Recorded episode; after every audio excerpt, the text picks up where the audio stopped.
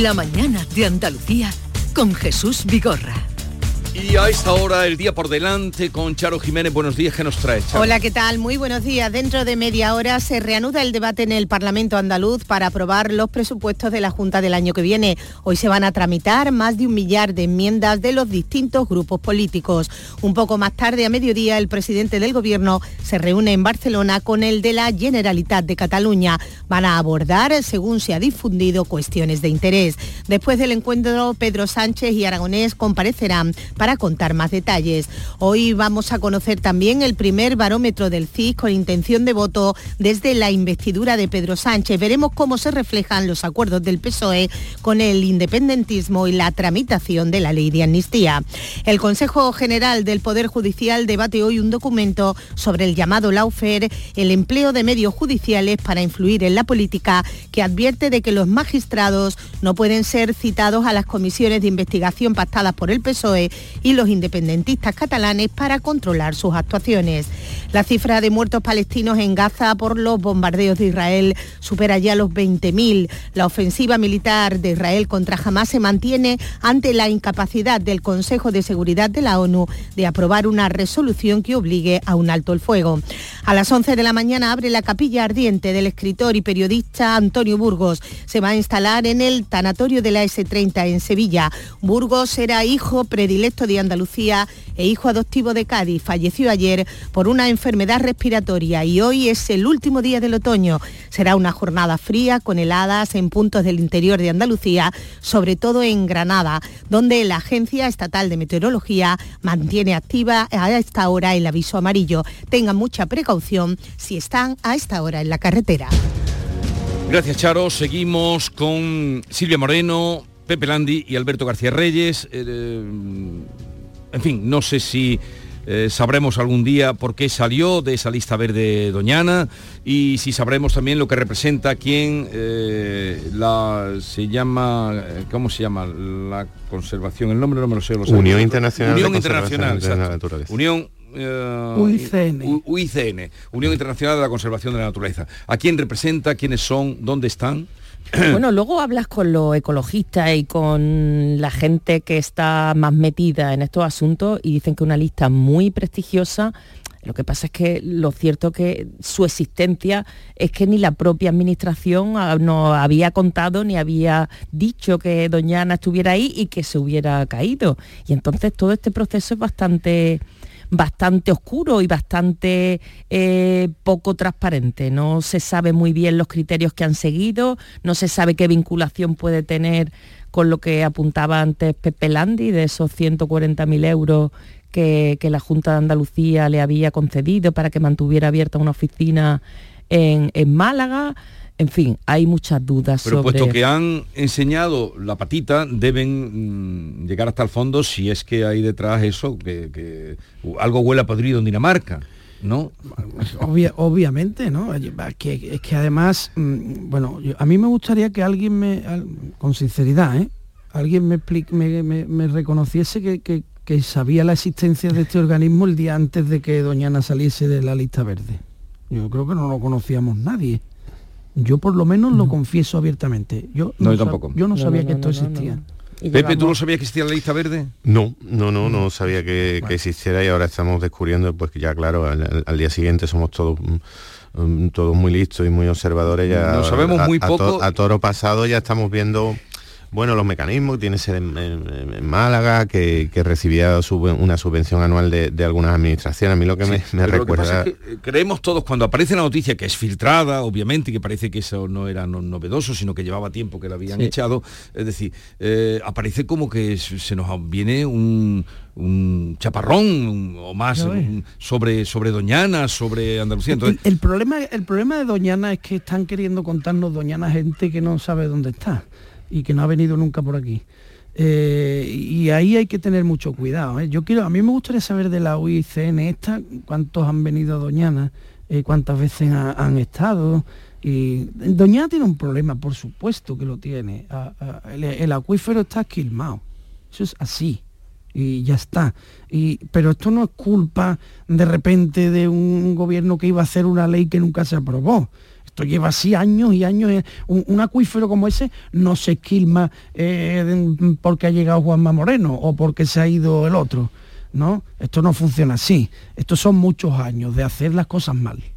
Incluso, y ya está, y a partir de ahí... Y, la falta de lluvia, claro, claro, existe, la falta de lluvia, porque si estuviese lloviendo mucho... No estaríamos hablando Pero bueno, también hay que recordar, ah, también hay que recordar, y perdóname la de si quieres, que mm, donde estamos ahora mismo haciendo este programa, en la isla de la Cartuja, esto era el mar, ¿vale? Hace 3.000 años. Era el lago Ligustino. Aquí no había nada y se ha ido secando, se ha ido... Eh, y Doñana era lo que estaba debajo del ligustino. y se ha ido secando y el proceso de, de, secación de Doñana no es de hoy, es de hace siglos. Mm. A lo que hay que sumar la mala gestión para conservar ese, ese espacio, esa joya de la naturaleza. Pero que la, la, la característica natural de, Doñana es agónica es un territorio agónico, lo han escrito todos los expertos. Eh, em, y a partir de ahí, claro que hay que establecer una, una, mejor gestión para su conservación y desde luego evitar cualquier em, actuación que suponga esquilmar el acuífero. Eso desde luego. Pero de un día para otro no se seca Doñana. Es lo que ni la UICN esta es la que nos va a decir a nosotros si Doñana está bien o está, o está mal lo que yo creo que hay que poner encima de la mesa. Sí, porque precisamente uno de los de los reproches que hace el gobierno andaluz es que los inspectores, los verificadores, llamémoslos como sea, de la UICN, no han pisado Doñana y se ha caído de esta lista tan prestigiosa, que en eso sí coincide la gente si dicen que es una lista muy prestigiosa, pero que se ha caído de esa lista sin que visiten in situ el terreno, que es lo que ahora le está reclamando eh, la Junta de Andalucía. El proceso parece que está abierto y en ese intercambio de correspondencia, de exigir una serie de, requisitos y de acreditaciones, en, esa, en esas están, pero más allá de pertenecer o no a una lista, lo que tiene interés es si de verdad se está protegiendo Doñana, si después de muchos años de mala gestión o de dejar hacer o de que la agricultura se descontrolara, si se va a llegar el momento de poner unos frenos, de poner unos filtros y también de dar alternativas a la, ciudadanía, a la, que viven en la zona para que tenga eh, también una manera de, subsistir y que el, espacio protegido tampoco sea un freno para, la zona. Entonces en esa estamos. Es muy positivo el acuerdo al que han llegado el Gobierno Central y la Junta de Andalucía porque los dos tienen competencia y si dos administraciones se ponen de acuerdo será más fácil llegar a un entendimiento para proteger esta joya que tenemos en Andalucía. Y corremos el riesgo además de, de, de distraernos, de confundirnos. A veces recuerdo también, mm, me tocó cubrir una visita del ministro Luis Plana cuando se estaba produciendo la polémica aquella del mercado alemán, que había un, llamamiento, una especie de boicot a la fresa porque eh, con el regadío intensivo estaban esquilmando los acuíferos y, entonces también surgió un, debate de, bueno, bien, ahora van a venir los alemanes a decirnos cómo, los consumidores alemanes a decirnos cómo tenemos que manejar Doñana. Yo creo que tenemos también que ser los andaluces Mm, los que vivimos más cerca de Doñana y los que no, más humildes con, Doñana, tampoco es que pertenezca a Sanlúcar y al monte y a, y a la zona eh, limítrofe, ni a una provincia concreta, ni a dos.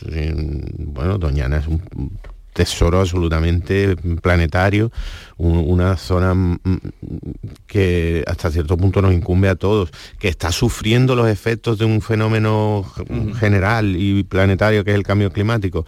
De acuerdo, pues mm, preocupémonos de, de cómo se está gestionando esa situación y de cómo podemos gestionar mejor esa situación. El acuerdo entre gobierno y junta es un buen paso y, este tipo de, mm, de golpes, digamos, que nos despiertan de la, lista verde, yo creo que, que, no nos deberían distraer del fondo, que el fondo es la, situación que pero veremos, ahora lo que queremos es saber esa lista y, si hay eh, esa sospecha que mostraba el portavoz del gobierno andaluz de que al retirarle la subvención venía esa exclusión, pero en fin, lo dejamos ahí a ver qué, qué nos cuentan, queremos saber más.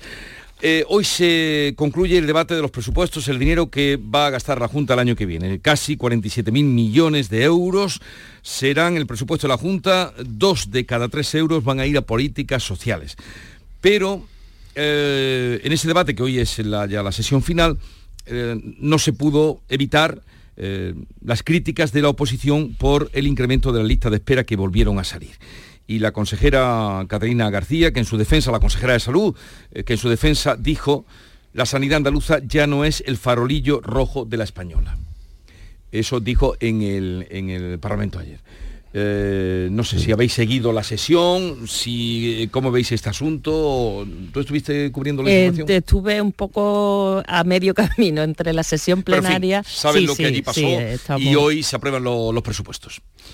Eh, el hecho de no ser farolillo rojo, de no ser el último clasificado en esa lista de, gasto en, sanidad pública, mm, mm, supone ¿Qué, ¿qué, traducción va a tener? ¿Qué, alivio nos debe suponer a los, a los usuarios, a los ciudadanos de Andalucía? Porque creo que lo que ha quedado absolutamente instalado ya es que estamos en una crisis eh, sanitaria importante, duradera, que viene de lejos, que viene de, otras administraciones, que no es achacable a la gestión de un solo eh, partido político, no es propia de un solo territorio, no es andaluza ni mucho menos, tiene que ver con, muchísimas claves em, eh, demográficas, económicas, muy complicadas. hemos llegado todos al acuerdo, incluso admitido por el presidente Juanma Moreno, hace, hace un par de semanas eh, que estamos en una crisis sanitaria que hay que afrontar. El hecho de que salgamos del farolillo rojo en inversión va a suponer un, alivio a esa situación, sobre todo traducida a las listas de espera eh, quirúrgicas y de, y de, especialistas. Pues ahí es donde eh, la traducción siempre de, los presupuestos de números a, hechos y a sensaciones es lo, más, lo más complicado. la consejera, claro, lo que pasa es que como tenemos muy reciente eh, la publicación de las listas de espera y los resultados tan nefastos que salen de ahí para la sanidad andaluza, pues con este último dato del gasto sanitario por habitante, que Andalucía siempre había estado tradicionalmente años atrás a la cola de esa lista, como ha mejorado algunas posiciones, pues bueno, la consejera eh, Catalina García se agarra a ese dato positivo para, bueno, para tratar de, resaltar y subrayar la buena gestión que ella defiende, que está haciendo el, gobierno andaluz, presidido por Juanma Moreno. Lo que ocurre es que mm, en esta parte final del año se han concentrado eh, algunos datos malos, como por ejemplo los de las listas de espera, y en el ámbito educativo también se han conocido los datos del informe PISA, donde mm. la educación andaluza sale muy mal parada. Y todo esto genera un clima, una sensación de que ni la sanidad pública ni la educación están en las mejores condiciones. Ayer precisamente, mientras se estaba celebrando el debate de presupuesto en el Parlamento andaluz, eh, fuera del Parlamento, en la entrada del Parlamento, se estaban manifestando algunas personas de las mareas blancas y de la marea verde en defensa de la sanidad y de la educación. Son dos asuntos clave que el gobierno andaluz debería preocuparse mucho de ellos. Yo creo que la educación es un problema ahora mismo menos importante que la sanidad, porque aunque el informe PISA nos sitúa a la cola, desde luego mm, hay una cosa que está clara, que es que Andalucía es de las que menos ha caído con respecto a otras comunidades. Es decir, no, no se está haciendo bien, pero tampoco tan mal como en otros sitios. Ahora, la sanidad, ahí ya estamos hablando de otra cosa. A mí me parece que la consejera se equivoca eh, intentando sacar pecho de ninguna gestión mientras haya un solo andaluz que quiere ir a su médico de cabecera y no tiene cita hasta febrero. Pues ahí hay muchos, ¿eh? Pues por eso, este mientras eso esté ocurriendo, no hay nada de lo que presumir, creo. Y me parece que esto es muy sencillo y alguien debería aconsejarle que, no... Que, no, ella volvió a reconocer ayer... Que tenga un poco de eh, más espíritu autocrítico, que no pasa nada que no pasa nada, que bueno, mm, puede haber algún error de la acción, puede haber problemas. Claro que esto no es tan fácil. Es verdad que la Junta de Andalucía ha subido el, gasto por, por, habitante, el gasto sanitario por habitante muchísimo, no tiene precedentes. La, la subida que este gobierno de la Junta de Andalucía ha hecho en ese, en ese apartado, pero eh, una cosa es todo el esfuerzo que tú haces y otra cosa es las consecuencias que tienen. Y la realidad es que las listas de espera en Andalucía son, eh, en algunos casos, tercermundistas. Y mientras eso esté ocurriendo, no hay nada que hacer. Es decir, solo hay cosas que hacer. No, y eso lo percibe todo el mundo, porque en este relato, en esta guerra de relatos, de datos, a ver qué datos más potentes, más importantes, eso que ha comentado Alberto, cuando alguien llama a su centro de salud y quiere ver a su médico y tarda muchos días, no es una cita inmediata, y cuando está esperando una, eh, operación, una intervención quirúrgica y se demora y pasa un mes y pasa un año, eso la gente lo percibe porque le está pasando a ellos, le está pasando a su padre, a su mujer, a su tío, y eso es una realidad que se está viviendo en Andalucía. traducir, traducir los números a puede decir que si dos de cada tres euros van a ir a gasto social, que si 47 mil millones el, el, monto total del, presupuesto, de acuerdo a todas las cifras que queramos, que si las ocho décimas del recorte del Producto Interior Bruto, muy bien, eh, para, para, expertos, para entendidos y para iniciados.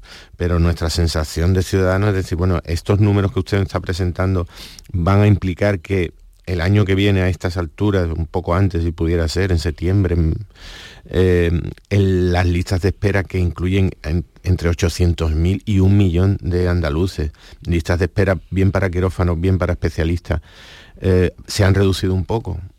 Se han reducido algo, se han reducido a términos que no, que no sean tan alarmantes. Es que todos tenemos un familiar eh, cuando no directamente somos los afectados, todos tenemos un familiar que, lleva no sé cuántos meses esperando.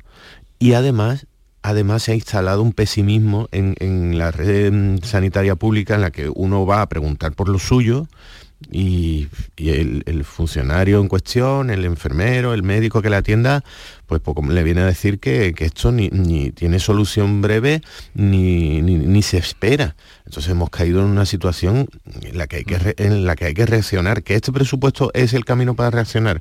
Pues ojalá, mm, cuesta creerlo, cuesta creerlo porque todos los anteriores no, han funcionado, incluso desde la etapa de, Susana Díaz, pero, pero bueno, habrá que, habrá que confiar y sobre todo habrá que trabajar. A lo mejor es mucho más importante que el presupuesto esa reunión que hay hoy para ver cómo se puede intentar solucionar la, falta alarmante falta de, médicos, que no, no, solo afecta ni mucho menos al sistema público sanitario andaluz, sino que es una cosa eh, eh, eh, nacional, es europea, desde hace años pasa en muchísimos países de Europa.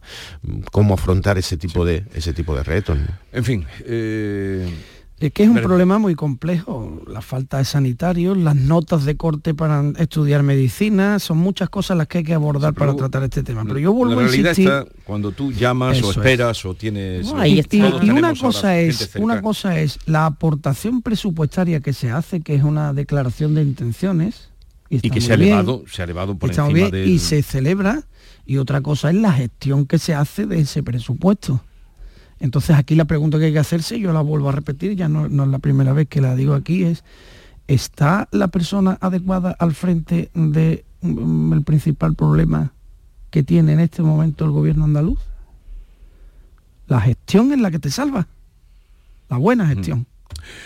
Bueno, una cosa más, os voy a liberar, no despedir, liberar, liberar antes, pero eh, bueno, esto es muy gordo como para tratarlo, pero al menos dejar constancia de eh, qué os parece lo que habéis conocido de la Unión Europea, que después de 30 horas nos han dicho han logrado cerrar un acuerdo sobre el pacto de migración y asilo que va a endurecer las condiciones de acceso al territorio, territorio europeo que va a posibilitar también un trueque del que rechaza un inmigrante pues pagando lo puede rechazar en fin, hay que conocerlo más a fondo lo que va a ser, pero mm. así como es un problema grave de la emigración, que es real, que, que, existe y que algo tienen que hacer, pero no serán otra vez, no sé, lo que nos están diciendo medidas mm, me cuesta disuasorias de lo que es... Eh, me cuesta pronunciarme porque no conozco en profundidad. Hay, que sentarse a leer bien y a estudiar bien porque estamos hablando de una cosa demasiado sensible. es un problema como para... Un problema importante que tiene Claro, Europa. y- y el, el principal en este en estos momentos y mira que tiene problemas Europa pero no, no- no- no podemos no podemos soportar ya más ni una ni una imagen ni una imagen más Mm. de mm, las pateras llegando y las mafias Ya- ya tirando ni siquiera ta- Petare, son las narcolanchas que las están eso utilizándose es, bueno, para las narcolanchas y, lo- y las mafias tirándolo al agua cuando es que esto ya no puede ser que ya está bien Mm, Eh, pero claro, esto es muy fácil decirlo, luego hay que buscarle soluciones correctas, eh, humanitarias, eh, sensibles.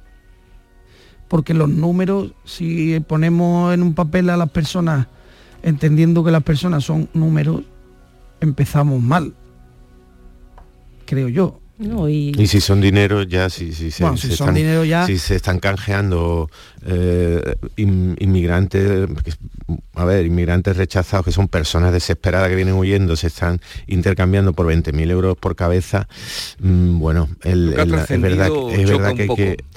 Sí. ese mecanismo de solidaridad obligatoria, Solidaridad obligatoria, aunque no- flexible, aunque flexible. ¿Eso cómo se si come tú eso? pones los 20.000 euros, Solidaridad obligatoria, aunque Aunque flexible. Y, que la extrema Vaya derecha frase. la extrema derecha francesa haya celebrado el acuerdo en fin en principio hay que leer con mucha calma como decíais pero lo- los primeros Escama, indicios desde escama. luego no no Eh. llaman al optimismo lo que parece es que pues pues eso la Europa más vieja y más asustada no encuentra eh, fórmulas para, para frenar ese fenómeno hablamos siempre de la solución en Frenar origen o, o regularizarlo. hecho, regularizarlo hum- humanizarlo incluso se necesitan, están trabajando los... Sí, la única fórmula que se nos ocurre, o bueno, una de las fórmulas que se nos ocurre es eh, rechazar mm, personas a las que llegan a cambio de darle algo de dinero para que se tranquilice. Bueno, pues en fin. Vale, eh, nos vamos. Eh, la letrita para despedir.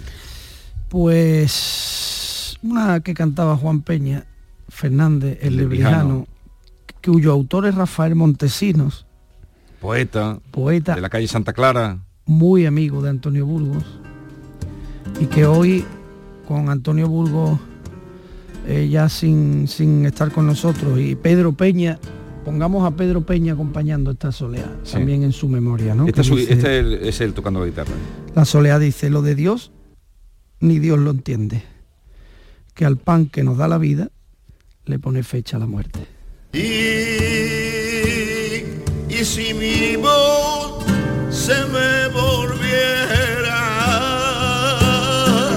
Este es Pedro Peña, pero debe ser una grabación mm, no de disco, sino una grabación de algún festival o algo, ¿no? El- el- Porque el- dices tú que no grabó discos. En, di- en- disco grabó tocando la guitarra, cantando, aparece cantando en algún disco de manera muy secundaria, siempre con, con- con otros autores Pero- como su madre, la perrata. Sí, le da un aire a Juan, ¿eh?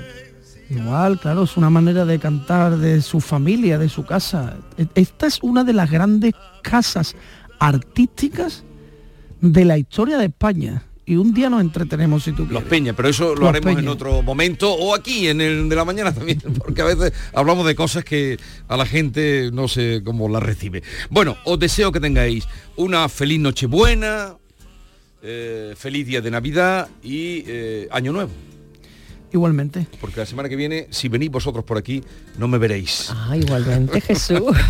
Feliz fiesta. Eh, así es que lo paséis muy bien. Un abrazo muy grande. Un abrazo. Adiós. Navidad,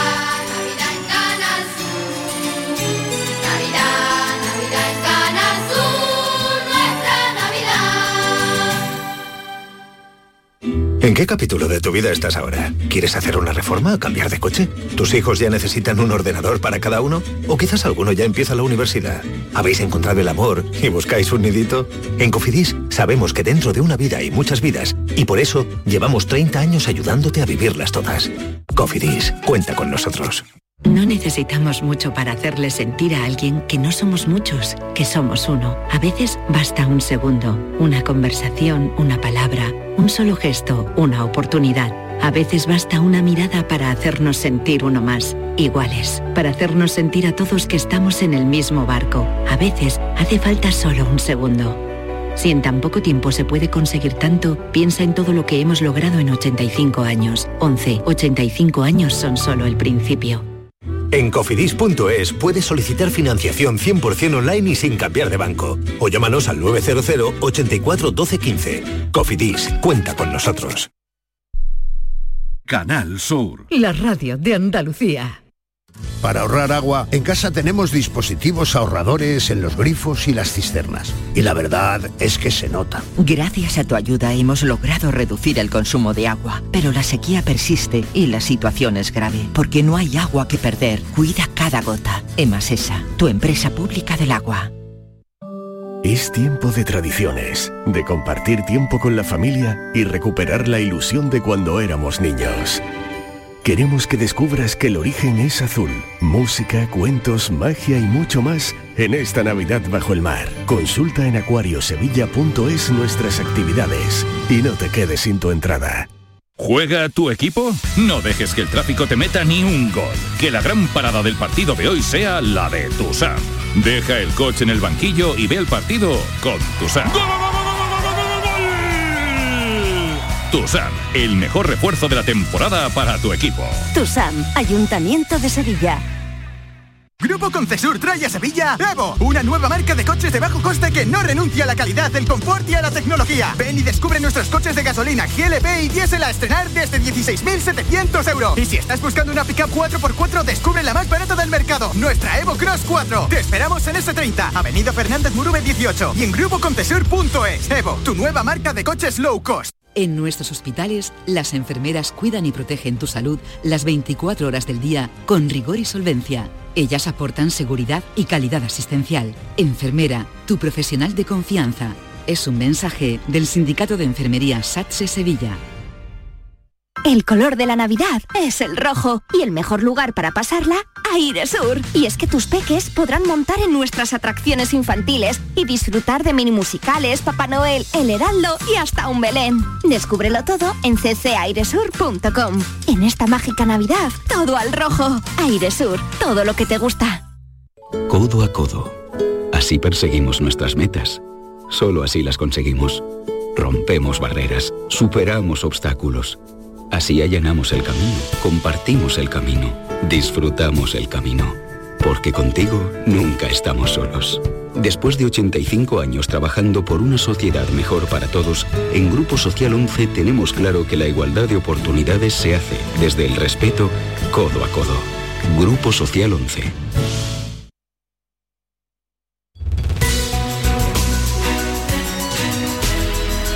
9.27 minutos de la mañana, desde hace tiempo, tanto como casi nueve meses, venimos contando la situación de eh, falta de agua potable en la zona norte de la provincia de Córdoba, que agrupa el Valle del Guadiato y la comarca de los Pedroches.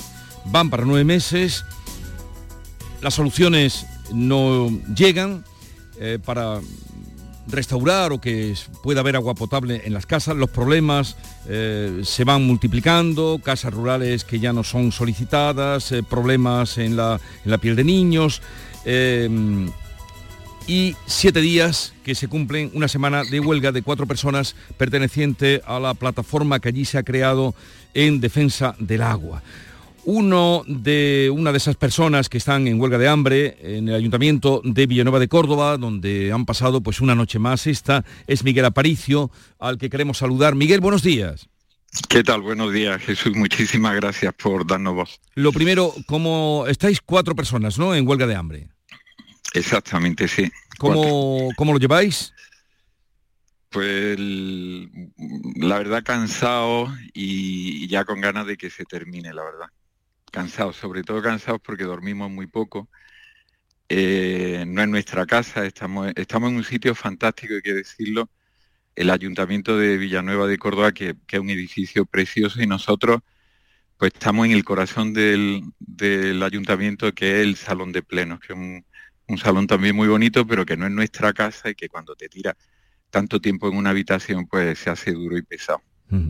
y, y, no se duerme, y más que nada, más que el hambre, que ya realmente no se siente el hambre, el cansancio. Este viernes, mañana se va a filmar un documento para la ejecución de la conexión entre los pantanos de La Colada y Sierra Bollera para aliviar la falta de agua. Ayer hubo una reunión en la mancomunidad a la que eh, las personas que están en huelga de hambre fuisteis invitadas o eh, tuvisteis una reunión con ellos. El otro día vino el secretario de Estado del Ministerio de Medio Ambiente, eh, estuvo hablando con vosotros de poner la actitud de la huelga que hoy cumple ya una semana. ¿Qué tendría que pasar para que abandonarais la huelga? Pues mira, no estamos muy de acuerdo con, los planteamientos que, hizo la Junta de Andalucía y Diputación para, para, la zona norte, la depuradora, la potabilizadora que necesitamos, que nos hace una falta tremenda, urgente, porque una potabilizadora que funciona si caen 300 litros de agua en estos meses. Eso es, en fin, el que lo, el que lo ha diseñado el proyecto pues desconoce que nuestros inviernos son secos, nuestros otoños sí llueven, no, suelen llover, pero es la época en que llueve, y la primavera, pero no en invierno. Con lo que, ¿para qué queremos un proyecto de potabilizadora si sabemos que no van a caer 300 litros?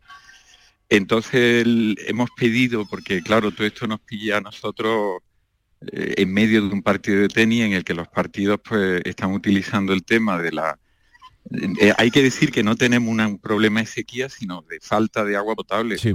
estamos utilizando un, un, pantano contaminado pero que está hasta arriba entonces lo único que queremos es que el, las dos administraciones se sienten se miren a la cara eh, y entiendan que, que su trabajo lejos de pelearse y de utilizar esto como arma arrojadiza es solucionar los problemas de, de, la población.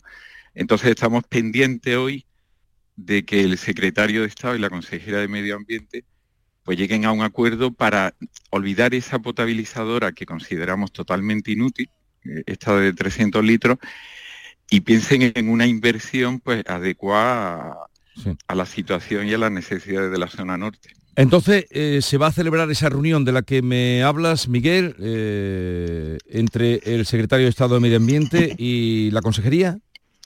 Exactamente, estamos pendientes, creo que están en Murcia, y estamos pendientes y, ansiosos, no por salir de aquí, sino porque, como tú bien has dicho al principio, pues son nueve meses de sufrimiento en la zona norte, y yo creo que ya es necesario que los políticos entiendan que absolutamente todo, como es todo en la vida, pues se soluciona dialogando. Entonces estamos acostumbrados a ver cómo los políticos eh, utilizan las redes sociales para atacarse, eh, es, algo ya que se ha convertido en habitual y han olvidado pues que, que, que, pagamos impuestos, que ellos nos representan y que tienen que cubrir nuestros problemas y nuestras necesidades. Eh, pues quedamos a la espera porque indudablemente este problema que lleva nueve meses no se va a solucionar de un día para otro, ni en una semana. Eh, vosotros la huelga, eh, llevarla hasta que se solucione sería imposible, acabaríais antes vosotros que llegara a la solución, pero eh, ¿qué os haría, te pregunto Miguel, qué os haría de poner esa actitud? Pues que nos llamaran esta mañana y nos dijeran que, que han firmado al menos un convenio, un acuerdo, que se han estrechado la mano y que van a trabajar juntos, porque es que la verdad clama al cielo vale. la situación en la que se está viviendo en la zona norte de Córdoba, porque no han hecho eso en todo este tiempo. Entonces yo creo que ya hay que dejarse de tontería y, y ir a acuerdo y a, simplemente dialogar. Entonces esperamos pues que nos digan, mira, hemos llegado a un acuerdo. Bueno, pues estaremos hoy atentos a ver qué es lo que pasa. También estamos pendientes de vosotros, Miguel. Eh, saludos a los compañeros que habéis dado este paso en nombre de la plataforma Unidos por el Agua, eh, en huelga de hambre ya una semana en el Ayuntamiento de Villanueva de Córdoba, en la zona norte, eh, en la comarca de Los Peroches. Un abrazo, suerte y que vaya bien, Miguel. Estaremos atentos. De acuerdo, Jesús. Un abrazo fuerte. Hasta ahora. Hasta ahora.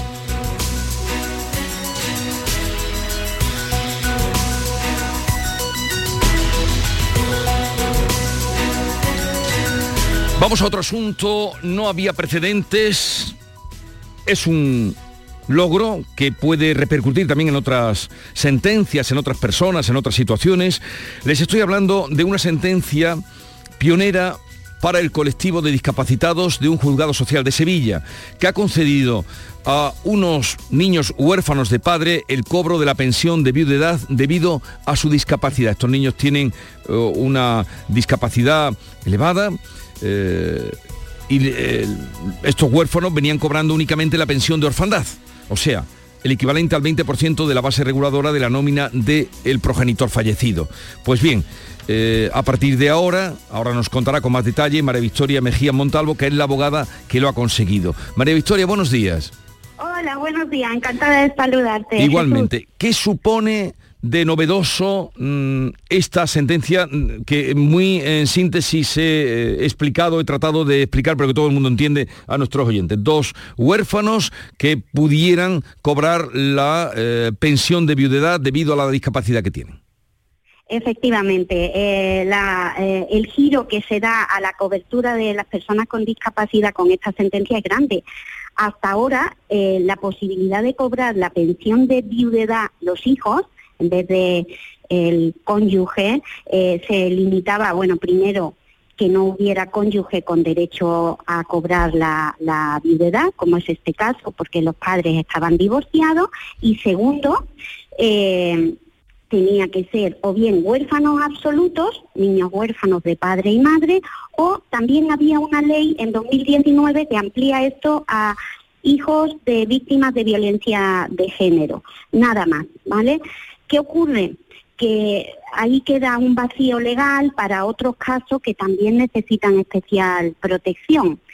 Eh, con la ley de, que protege a los niños víctimas de violencia de género, en una disposición adicional, pues se deja dicho que se va a intentar ampliar esto a otros supuestos que no estén suficientemente protegidos. Y a eso nos hemos aferrado nosotros y, y hemos intentado hacer valer. Es un caso gravísimo, dos niños con una discapacidad intelectual muy grave, a cargo únicamente de una madre, una madre coraje que incluso tiene que cambiar su trabajo por otro, menos ingresos para estar en casa teletrabajando y, y pendiente de esos hijos. Eh, la madre también eh, acaba desarrollando una enfermedad, yo creo que de, de la presión de las circunstancias bueno, un caso que merece especial protección. Y, y, bueno, eh, eso es lo que hemos hecho valer, Sí. que no es tan cerrada esa cobertura, que no solo las personas que son eh, huérfanos absolutos o, o víctimas de violencia de género, sino que los juzgados están ahí para escuchar a, a los huérfanos que requieren especial protección por otras circunstancias. Mm. Eh, María Victoria, ¿contra esta sentencia cabe recurso o ya es firme? No. Afortunadamente hemos esperado a, a comunicaros y a compartir con vosotros la noticia. Es una sentencia firme, por lo cual ya no cabe marcha atrás. Ahora hemos tardado casi cinco años y regularizarán retroactivamente el pago de la pensión de viudedad a estos niños. Eh, porque ya no, no, lo, no lo pueden recurrir. O sea que irá con, incluso con carácter retroactivo desde que murió el padre. Efectivamente, efectivamente, desde el primer momento. Pues lo celebramos indudablemente por mm, el bien que va a hacer a esta familia, que ya ha descrito usted la situación en la que se encontraban, dos niños con discapacidad de un 65% y que ahora van a ver, eh, pues que van a recibir la pensión de viudedad que les corresponde del padre, con lo que esa familia podrá mm, tirar adelante, pues un poquito de alguna manera más, eh, más holgada, Más ¿no? tranquilo, Eh, más tranquila. más Esa es la palabra, más es. tranquila. Los Y es- padres que tienen niños con discapacidad, yo creo que su, su gran inquietud es qué va a pasar con Claro. mis hijos cuando yo falte. Entonces, con esta cobertura, esta ampliación, han conseguido pues el equivalente a unos ingresos de un sueldo digno, podríamos decir, de por vida. Eso para la madre va a ser una tranquilidad tremenda. Desde luego que y sí. bueno, hacerlo extensivo a otras familias que se encuentren en situaciones similares, que hay que pelearlo, que cabe la posibilidad y ahí hay esa, esa puerta que ha quedado entreabierta y que hay que seguir empujando para que se abra para casos como este. Pues le agradezco muchísimo su atención, le felicito María Victoria Mejías Montalvo por haber conseguido, abogada que ha conseguido que se reconozcan estos derechos, así es que, eh, y también en nombre de las personas que, como usted ha dicho ahora, con esa puerta abierta puedan beneficiarse de, esta, en fin, de esta pensión y de esta atención por parte de las instituciones a quienes lo necesitan. Así es que enhorabuena y, Gracias, y suerte. muchas gracias. Está todo el mundo feliz de, de- y deseando escuchar buenas noticias y yo creo que esta es una gran Lo es, noticia para, lo para es. este tipo de familias. Desde luego que lo es, María Victoria, desde luego que lo es. Enhorabuena y también felicitamos a esa familia, eh, la madre que vive con estos dos niños que han conseguido la pensión de viudedad que eh, dejó su padre cuando, cuando falleció, que ya fue bastante eh, pérdida y tristeza. Un saludo y buenos días, María Victoria. Muchas gracias, un fuerte abrazo. Adiós. Buen día. Esta es La mañana de Andalucía con Jesús Vigorra, Canal Sur Radio. Lo tiene el guiri y el granjero, la influencer y el abuelo, el que cocina el capón y el que compra el cotillón. Es un extra de ilusión. ¿Y tú? ¿Tienes ya tu cupón del extra de Navidad de la 11? No te quedes sin él. El 1 de enero, cupón extra de Navidad de la 11, con 80 premios de 400.000 euros. Todos tenemos un extra de ilusión. A todos los que jugáis a la 11, bien jugado. Juega responsablemente y solo si eres mayor de edad. Los Reyes Magos llenan sus carrozas en Frutos Secos Reyes, con tres lotes diferentes. Frutos secos, snacks y tu lote de pipas Reyes para hacer las delicias de pequeños y mayores. Haz tu pedido ya en frutosecorreyes.es o en el 955 70 48 12 antes del 22 de diciembre y recógelo en fábrica. Frutos Secos Reyes, los Reyes de la Cabalgata. Canal Sur Radio. Sol Renovables, tu empresa de energía solar. Más de 20 años de experiencia en diseño, instalación y mantenimiento de placas solares y energías alternativas. Enchúfate al sol. ¿A qué estás esperando? Contacte con Sol Renovables para presupuesto de tu vivienda o empresa. www.solrenovables.com o 955 35 53 49. Este mes en Sirsa Renault y su red de agencias solo podrás decir... Sí quiero. Para los enamorados del volante, este es el momento de un sí quiero con Sirsa Renault y su red de agencias. Ven y enamórate de nuestros precios en todos los modelos como el del nuevo Renault Clio desde 15.500 euros. Este es el sí quiero que estabas esperando. Sí quiero. A ver, compañeros, ¿este año comida o cena? ¿De qué estás hablando? Mujer de la de Navidad, que no quiero quedarme sin un buen sitio. Ah, la hostería del Laurel, que es apostar a caballo ganador. Y reserva pronto, que el año pasado me quedé sin sitio. Salones hasta para 180 comensales, almuerzos y cenas, diferentes menús. Y, ojo, en pleno barrio de Santa Cruz. Ni 10.000 palabras más. Voy llamando al 954 220295 y me informo. Recuerda, Hostería del Laurel, Plaza de los Venerables, Barrio de Santa Cruz. Los regalos, la ilusión, las luces. Es la Navidad de Sevilla Fashion Outlet. La Navidad está llena de emoción. Y tu destino de compras favorito también. Vive una Navidad llena de sorpresas en Sevilla Fashion Outlet. Ven, y esta Navidad estrena Fashion Outlet. ¿Juega tu equipo? No dejes que el tráfico te meta ni un gol. Que la gran parada del partido de hoy sea la de Tusam. Deja el coche en el banquillo y ve el partido con Tusam. Tusam, el mejor refuerzo de la temporada para tu equipo. TUSAM, Ayuntamiento de Sevilla. En nuestros hospitales, las enfermeras cuidan y protegen tu salud las 24 horas del día con rigor y solvencia. Ellas aportan seguridad y calidad asistencial. Enfermera, tu profesional de confianza. Es un mensaje del Sindicato de Enfermería SATSE Sevilla. La Navidad comienza con la primera logroñesa. El mazapán de siempre, artesano, tradicional. Mazapán de Montoro, bombón de mazapán, turrón blando o torta imperial. 70 años de historia compartiendo contigo lo mejor de la Navidad. Mazapanes de Montoro, la logroñesa. La Navidad en tu mesa. ¿Listos para llevar calidad del mar a tus clientes? En Mariscos Apolo ofrecemos mariscos seleccionados cuidadosamente y variedad para todos los gustos. Pulpo, langostinos, cigalas. Deleita a tus clientes con Mariscos Apolo. 60 años de trayectoria y más de 5.000 clientes. Apolo te desea feliz Navidad.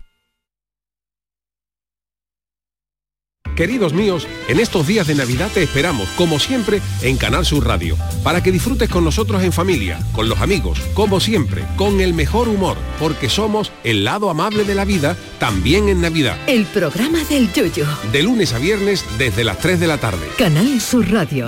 Somos más Navidad. Esta es La mañana de Andalucía con Jesús Vigorra, Canal Sur Radio.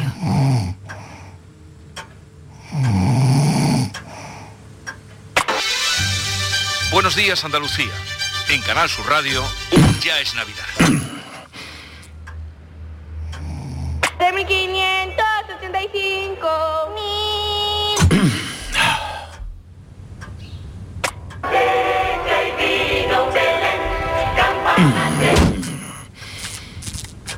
Este es un fragmento de un anuncio que se ha hecho pues más popular que el de la Lotería de Navidad, permítanme que diga esta, esta petulancia, pero la dicha está, eh, y así nos lo parece. Un anuncio que eh, trataba de eh, inspirarse en el villancico de Canal Sur, que cumple cuántos años, Maite, el villancico de Canal El Sur? año que viene, 30 años. 30 años. Tal vez lo hayan visto ustedes en la historia de Antonio y si no, búsquenlo mm, y lo ven. Eh, con tal motivo vamos a hablar y está con nosotros Gustavo Fuentes, que es director general y consejero del grupo ADM y presidente del clúster audiovisual. Gustavo, buenos días. Muy buenos días. Enhorabuena por eh, más que un anuncio, decimos un anuncio, pero es un cortometraje en sí mismo. Sí, bueno. La historia de Antonio. Bueno, enhorabuena primero a Canal Sur por tener el, el secreto de este corto, que es el villancico. 30 años de villancico y la verdad que yo cada vez que veo otra vez el corto se me ponen los vellos de punta cuando sale el villancico, la verdad. ¿no? El otro día estábamos en la presentación en Jerez de Canal Sur y yo vi a gente muy mayor llorando. O sea, Sí. cuando salió el villancico, mi madre me decía, jo, ojalá papá, que ya no está con nosotros, fuera ese- esa persona que recupera la vitalidad, recupera las ganas de vivir. Y la verdad que estamos muy contentos. La verdad es que allí todo el mundo se hizo un silencio. eh, en, eh, estábamos en el convento de, San- de- no, no era do- de Santo Domingo. Santo Sí, Domingo. Santo Domingo. Estábamos allí, se hizo un silencio total y ya a partir del, del anuncio ya solo se hablaba de eso. Ya solo todos los que subían a la tribuna porque lo, que he sentido, lo que me ha inspirado. ¿Cómo fue la, la concepción de esta historia? Bueno, pues la verdad que se lo estaba contando aquí fuera porque fue muy gracioso. El típico que vas, estás yendo en el coche en agosto y, y vas poniendo música para tus niñas. Yo tengo dos niñas de 8 y 7 años. Y la única canción que me decían, por favor, pónmela otra vez, papá, era el villancico de Canal Sur. Y le decía, estamos en agosto, 40 de grados, por favor, ¿queréis ver esto? Y, y, y, y- y ellas lo cantan como si fuera una canción de Aitana. Y entonces, bueno, eh, en una de las reuniones del clúster eh, que montamos a partir de agosto, eh, me encontraba Noel Sicilia, que había hecho un- una animación espectacular en, en HBO, la, más vista en España, y le digo, oye, ¿a ti te molaría la idea de hacer el primer proyecto del clúster un con el villancico de Canal Sur y una animación? Me dice, ostras, se fue a, se fue a Granada, porque ellos son de Granada, Rocking, unió a sus 40 dibujantes y la verdad que me llama y dice, mira, están todos tan ilusionados porque por primera vez vamos a hacer algo que van a ver sus padres.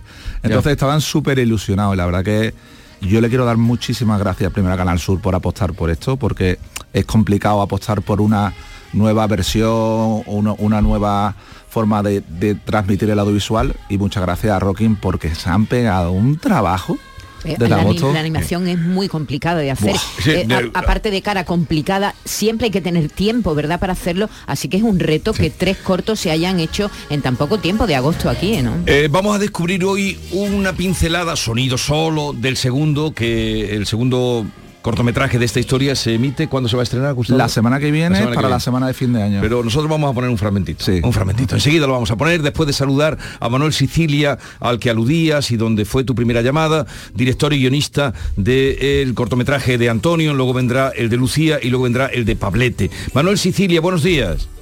Hola, ¿qué tal? De Rocking Animation de Granada. Oye, lo primero, enhorabuena porque a todos nos ha llegado, eso ya eh, lo sabes por todas las felicitaciones que estáis recibiendo.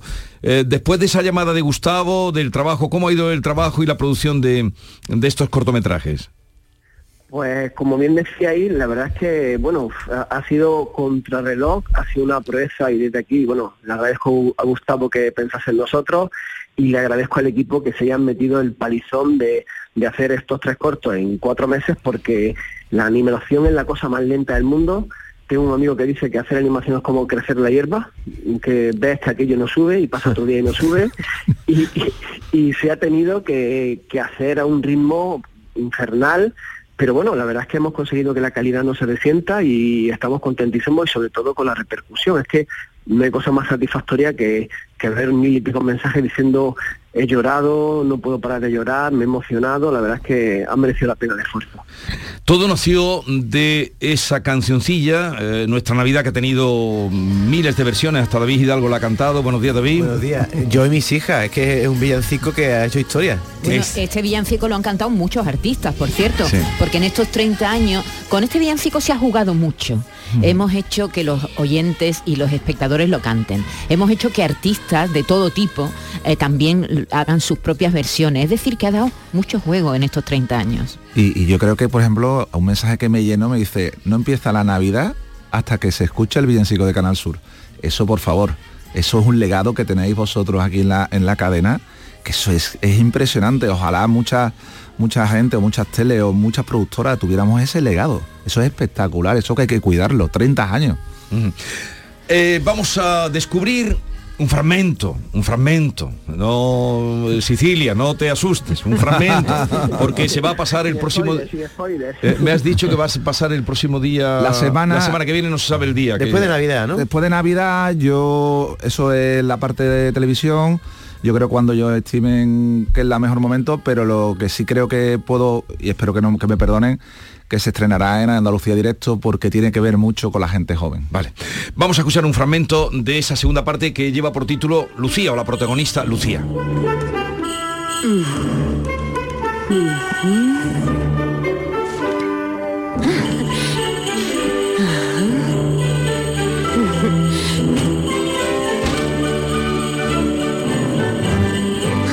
Tut mir leid. Hallo, wie läuft es mit dem letzten Modul? Werden wir es rechtzeitig liefern? ¿Qué estamos viendo aquí? Mira, eh, Manuel, me deja hacer un poquito spoiler, ¿no? Sí, no, ¿qué estamos viendo?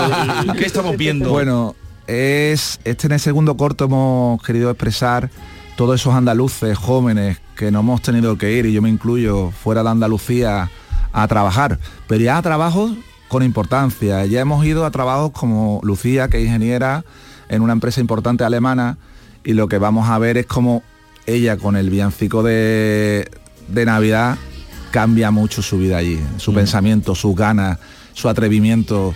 La verdad que, que es es escuchar el villancico y me pongo todo, ahora me lo estoy escuchando, me estoy poniendo los, pelos de punta y, yo te digo que, que te cambia la vida te cambia la vida cuando lo escuchas y a Lucía le cambia la vida. Gustavo, un corto puede estar muy bien hecho, en este caso lo está, pero la clave es que llegue al corazón. Tú acabas de decir que te acaba de emocionar. ¿Quién se ha encargado de hacer el guion de estas tres historias? Manuel ah, Sicilia. Ah, lo tenés, Manuel Sicilia. Pero tú, no me escuchas a mí o, yo no me explico, David. Pues entonces la pregunta es para Manuel. Manuel, hay que trabajarse este guion, quiero decir, ¿cómo ha llegado, cómo elabora uno una historia para que se emocionen pequeños, mayores y adolescentes? Sí, básicamente una cosa que yo siempre que doy clase intento transmitir, en clase de la universidad o en, academia y tal, es que la materia prima de, las películas y de la historia no son ni los diálogos ni las escenas, es el conflicto, es la emoción y es lo que hay que buscar. Eh, la, cosa estaba muy difícil, porque claro, el villancico es algo tan mítico que había que estar a la altura y, y decimos, es que no podemos hacer nada que no sea como mínimo que se acerque a, la importancia que tiene el villancico. O sea, la que la presión fue, fue muy alta. Y la verdad es que todo el trabajo de guion, de narrativa, de cámara, era siempre buscando buscar la emoción en la gente.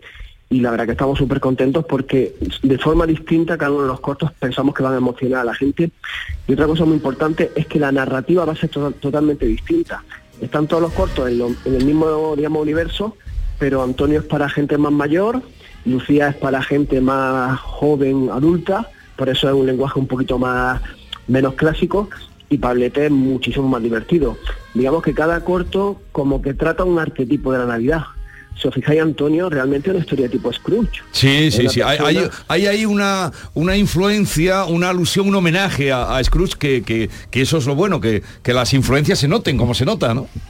Claro, es que hay que diferenciar entre arquetipo y, estereotipo. Eh, los estereotipos son malos, pero los arquetipos bien usados son buenos. O sea, la historia, a mí me interesa saber cuáles son las historias que emocionan a la gente y las que no, y intento estudiar mucho sobre eso.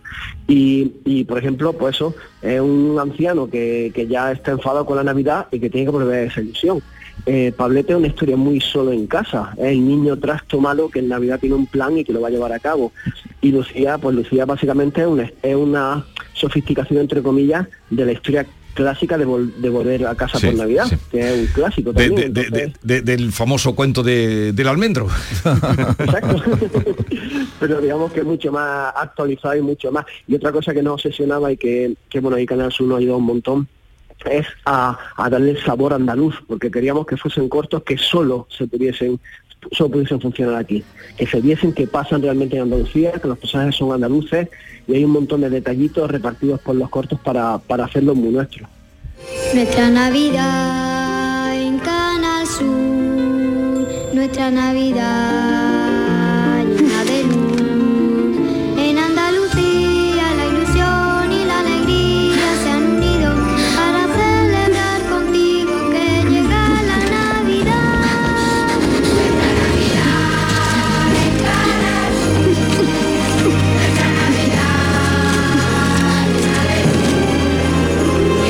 Ya lo verán, ya lo verán en imágenes lo que ocurre ahí eh, cuando se estrene el día 26. Al final del programa Andalucía Directo, nos confirma Modesto Barragán. Y el tercero, que es el de Pablete, supongo que será el día 2 de enero, en la última semana y, antes de Reyes. ¿no? y creo que en la mañana, con Toñi. con Toñi Ah, en la Moreno, mañana sí. con Toño Moreno. Oye, aquí se le ha ocurrido eh, que sea Vigorra el que salga en la radio, que eso me ha, me ha encantado. Despierta Andalucía. Hay cosas que no se pueden contar. Hay cosas que no se pueden contar. ¿A ti ¿Te ha gustado no, Vigorra? Salir tú ahí en el hombre, estás Hombre, ahí claro. en el vídeo viral, dando la noticia. Oye, eh, Sicilia, Manuel Sicilia, enhorabuena, lo dicho, pero hablábamos de, cuando empezaba Gustavo, que en, eh, en agosto estaban dibujando, no sé cuántos has dicho, mucha gente dibujando, mucho. trabajando porque, eh, claro, vemos los de animación, el trabajo, como apuntaba Maite, es eh, pues tremendo el trabajo que, que hay que hacer. ¿Cuántas personas tiene, no sé si eso está calculado, cuántas personas han trabajado y cuántas horas de trabajo tiene un corto así? Pues el equipo, digamos, base, el equipo que ha estado creando el corto, dibujando y, y tal, han sido 45 personas. Más luego hay un montón de gente alrededor, pues producción, sonido, música. Eh, la verdad es que la música, por ejemplo, también es de un compositor gra- granadino y decía el otro día que no hay mayor orgullo que para un andaluz que, que- que le permitan hacer una versión a piano de, de ese, de ese ¿no? de ese, del villancico. Y, y la verdad es que ya te digo, el 75% de la gente que ha trabajado son son andaluces y, y un montón de gente joven, mucha gente que la verdad que estamos impresionados porque eh, es que no esperábamos que diese tiempo a, a hacerlo en el tiempo que teníamos, porque una producción de estas puede llevar perfectamente un, un año y un año Sí. y algo. Y ha sido eso, han sido cuatro meses súper intensos. Y de aquí la gracia a todo el equipo que, que lo ha sacado, vamos, como campeones. Bueno, eh, quería también, Gustavo, que me hablaras de clúster audiovisual, pero creo que lo vamos a dejar para otro día. Si eres capaz de decirnos lo que es clúster audiovisual en 30 segundos, adelante. Pues mira, muy fácil. Grupo de empresas andaluzas que nos hemos unido para traer inversión y producción a nuestra tierra y sobre todo retener el talento andaluz, que es importante que, como dice el gran Manu Sánchez, aquí le doy un abrazo, eh, a Madrid hay que irse. A Madrid hay que ir, pero no irse. ¿Cuántas empresas estáis en clúster? Ahora mismo somos 20 empresas. 20 empresas. Y nuestro objetivo es al final, de, a- al final del próximo año 100. Bueno, 20 empresas de audiovisual. Bueno, audiovisual, contenidos digitales, eSports, videojuegos. Tenemos todo el arco de la producción y la verdad que nos sentimos muy orgullosos del apoyo institucional también que Bueno, tenemos. otro día vuelves por aquí, seguimos hablando sobre todo de tu larga trayectoria en el mundo audiovisual y de tus éxitos. Estar Manuel tú. Sicilia y Gustavo, hasta la próxima. Que tengáis una feliz Navidad. Muchas La mañana de Andalucía con Jesús Vigorra. Canal Sur Radio, la radio de Andalucía. En Solarrica sabemos que hay regalos que no caben bajo el árbol. Abrazar, cocinar, reír, disfrutar, brindar, celebrar. Porque lo que realmente importa cuesta muy poco. Solarrica, contigo en los momentos importantes. ¿Juega tu equipo? No dejes que el tráfico te meta ni un gol. Que la gran parada del partido de hoy sea la de Tusam. Deja el coche en el banquillo y ve el partido con Tusam. Tusam, el mejor refuerzo de la temporada para tu equipo. TUSAM, Ayuntamiento de Sevilla. Centro de Implantología Oral de Sevilla, CIOS, campaña especial 36 aniversario. Implante, pilar y corona, solo 600 euros. Llame al 954 22 22 60 o visite la web ciosevilla.es. Estamos en Virgen de Luján 26, Sevilla. Recuerde, solo 600 euros. Inari, un pueblo encantado de Laponia, llega a Fibes esta Navidad. Un parque temático con más de 20.000 metros cuadrados llenos de espectáculos, cabalgata, atracciones, talleres y mucha diversión. Del 16 de diciembre al 4 de enero. Más información y venta de entradas en inarisevilla.es. Ven y pasa un día inolvidable. ¡Oh, oh, oh, oh, oh! Mairena del Aljarafe es la ciudad de la Navidad. El gran recinto en el Parque Central, al pie del Metro Ciudad Expo, ofrece espectáculos, artesanía navideña, Belén, la casa de Papá Noel y pista de hielo. Y además zambombas callejeras, nochevieja infantil, magia y musicales durante toda la Navidad. En Mairena del Aljarafe, la ciudad amable. En nuestros hospitales, las enfermeras cuidan y protegen tu salud las 24 horas del día con rigor y solvencia. Ellas aportan seguridad y calidad asistencial. Enfermera, tu profesional de confianza. Es un mensaje del Sindicato de Enfermería SATSE Sevilla.